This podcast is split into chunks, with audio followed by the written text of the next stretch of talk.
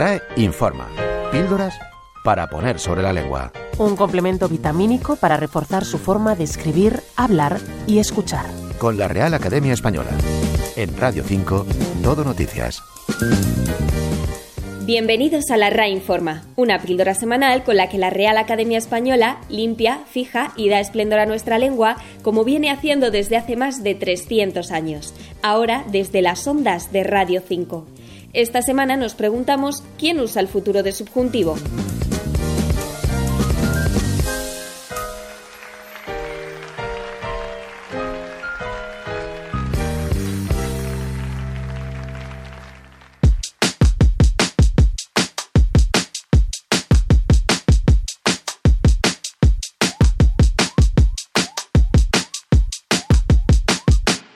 ¿Recuerdan haber recitado el futuro de subjuntivo al estudiar las distintas conjugaciones en clase de lengua? Yo cantare, tú cantares, él cantare, nosotros cantaremos. Si lo recuerdan, seguro que recordarán también haber pensado, ¿pero cuándo se utiliza realmente este tiempo verbal? El futuro de subjuntivo está en claro desuso, procede del latín. Tradicionalmente se empleó para expresar contingencia o conjetura en diversas estructuras sintácticas. Por ejemplo, la encontramos en construcciones condicionales como si fuere menester, donde servía para enfatizar su condición hipotética. También aparecían las oraciones de relativo, como haré lo que pudiere, el que faltare a la verdad, en oraciones concesivas como aunque no hubiere cumplido y en otras subordinadas como las temporales usadas por ejemplo para decir luego que llegare al puerto. Su decadencia comenzó en el siglo XIV y se agudizó a mediados del siglo XVI. Permaneció en la lengua escrita en la que fue desapareciendo de forma gradual desde el siglo XIX. En ciertas regiones, en particular en algunas de las Islas Canarias, las Antillas y otras zonas del Caribe, ha mantenido cierta pujanza hasta época reciente. Por lo demás, su uso solo es habitual en construcciones arcaizantes y de forma muy especial en el lenguaje jurídico y administrativo ha pervivido en algunas expresiones fosilizadas en la lengua común, como sea lo que fuere, sea cual fuere, y también en determinados refranes, como donde fueres, haz lo que vieres.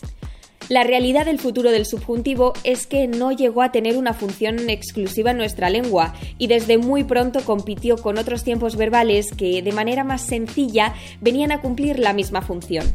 Tanto el presente de subjuntivo como el pretérito imperfecto de subjuntivo pueden expresar situaciones futuras, como al decir cuando llegue la lluvia o si la lluvia llegara frente a si llegare la lluvia, que sería la conjugación para el futuro de subjuntivo.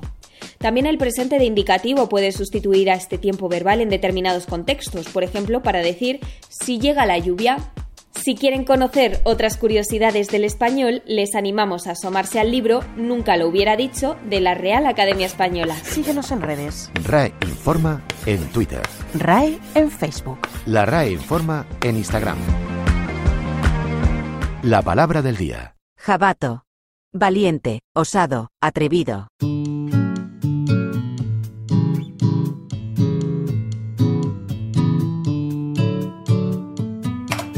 Almohadilla, duda, RAE. La consulta de la semana. Cumpleaños se escribe junto o separado. Como sustantivo, que hace referencia al aniversario del nacimiento de una persona, se escribe en una sola palabra. Hoy es el cumpleaños de mi madre. Pero se escribe en dos cuando se trata de la secuencia de verbo y complemento, como en mi madre cumpleaños hoy. RAE informa. Píldoras para poner sobre la lengua. En Radio 5, todo noticias. Lea las instrucciones de este medicamento, pero sobre todo, lea.